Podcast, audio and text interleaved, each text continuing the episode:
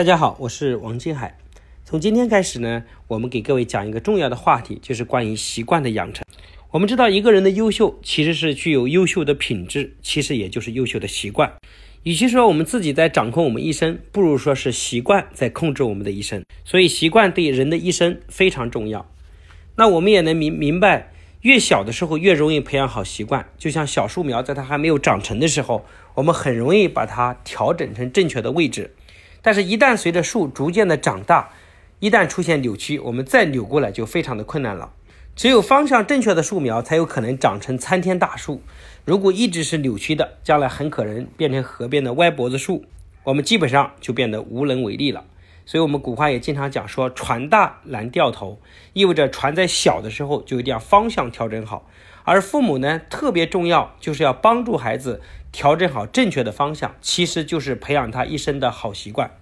让好习惯来培养好孩子一生。我们孩子在生活中经常碰到的最不好的习惯，其实就是写作业问题。很多父母给我们反馈说，孩子写作业非常拖拉，明明啊半个小时就能完成的事儿，少则写一个小时，有时候甚至要写到三个小时以上。而且经常的现象是不专心，写几分钟就要起来走东走西。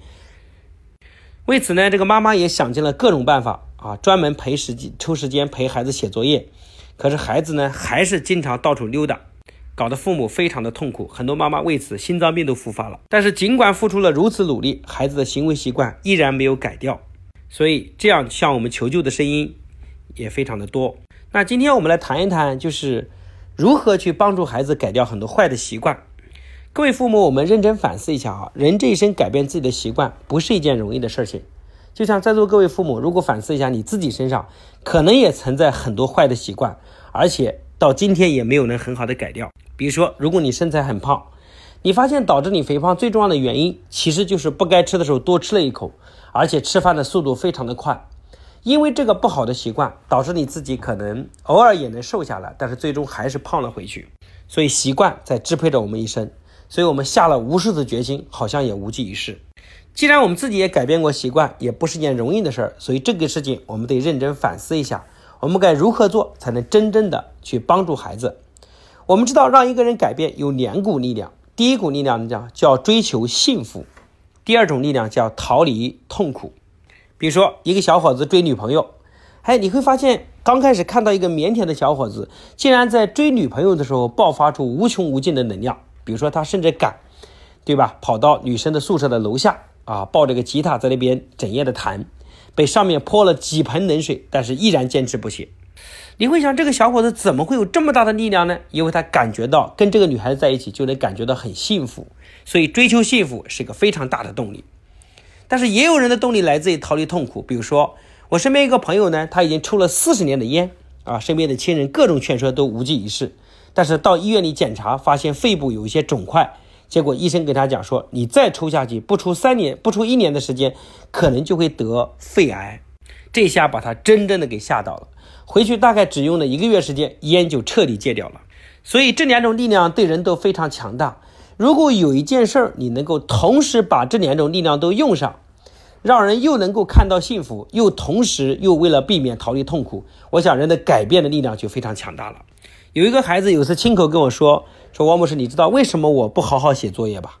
因为我发现我无论怎么写作业，无论怎么努力写得多快，总有做不完的作业。我妈给我买各种各样的习题，塞满我所有的时间，所以我怎么努力，结果都是痛苦，干脆就不努力了。当一个人怎么努力都是痛苦的时候，他感受不到幸福，各位人就会失去奋斗的动力。”所以，如果你也是这样的父母，你也曾经干过这样的事情，要抓紧时间悬崖勒马。那么，我们来反思一下，对一个孩子写作业磨蹭这件事儿，哪些可以给他带来幸福？比如说，当他把固定的作业写完，他可以自己支配他的时间，看一些自己喜欢的课外书，甚至是玩一些自己喜欢的一些手工或者是乐高之类。那么，孩子觉得哎很开心，我自己可以支配。如果他能够感受到自己写完作业可以赢得。老师的肯定，包括父母给予高度的赞扬，同时父母也在别人面前告诉别人，我们的孩子是一个非常自主自觉的孩子。那么这一切都会给孩子带来非常大的幸福感。那么对一个孩子来说，如果他没有完成，什么叫痛苦呢？痛苦有两个方面，第一个叫被约束，第二个叫被失去。如果他的自由被约束，他感觉非常痛苦；如果他某一项喜欢的东西被失去了，他也非常的痛苦。比如说我们家孩子，如果他玩完的玩具自己不收拾，那么接下来两个礼拜时间就见不到这个玩具了。刚开始孩子无所谓，结果当这个行为执行过一次之后，孩子天天要着玩具，最后得不到，最后当重新拿到玩具的时候，他就懂得自己整理了。所以关于写作业这件事儿，如果这个孩子作业不能在固定的时间完成的话，那么他今天晚上就没有机会看他一个非常喜欢的动画片了。这种被约束的感觉让孩子非常的不舒服，所以孩子会为了逃离这种痛苦，也会想办法努力去前进的。大部分父母不能很好的去解决孩子这种写作业磨蹭的这种习惯，有的呢是往往一味只给幸福，一味满足孩子一个又一个的需求。比如说，很多人不停的给钱啊，完成一道题目或者做一件什么事做对了就给钱的奖励，这种对孩子的过度的骄纵就会留下更大的隐患。因为一旦孩子对你给的幸福没有兴趣的时候，孩子就会完全失去了斗志。另一种家庭呢，给的更多是痛苦，每天各种威逼利诱，各种逼，各种打骂，让孩子永远感受的只有痛苦，孩子也失去了兴致，最后也会破罐子破摔。所以，我想父母以后在引导孩子行为改变的时候，要同时考虑这两者：如何让孩子在努力之后得到幸福，如何让孩子在不努力的时候他会感受到痛苦。如果这两者兼具的话，就能很好的帮助孩子改变他的行为。比如说，对一个初中的孩子，关于手机游戏，这也是无数父母所头痛的话题。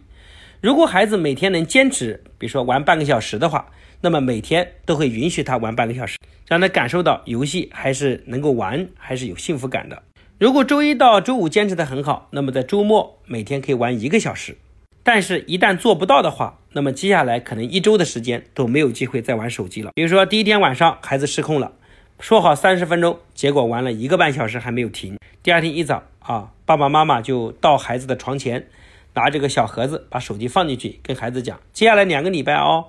爸爸都会把这个手机放到单位了，你就没有机会了。所以，孩子在这个两个礼拜中，他感受到失去的痛苦，就会让他下次更愿意遵守这个规则。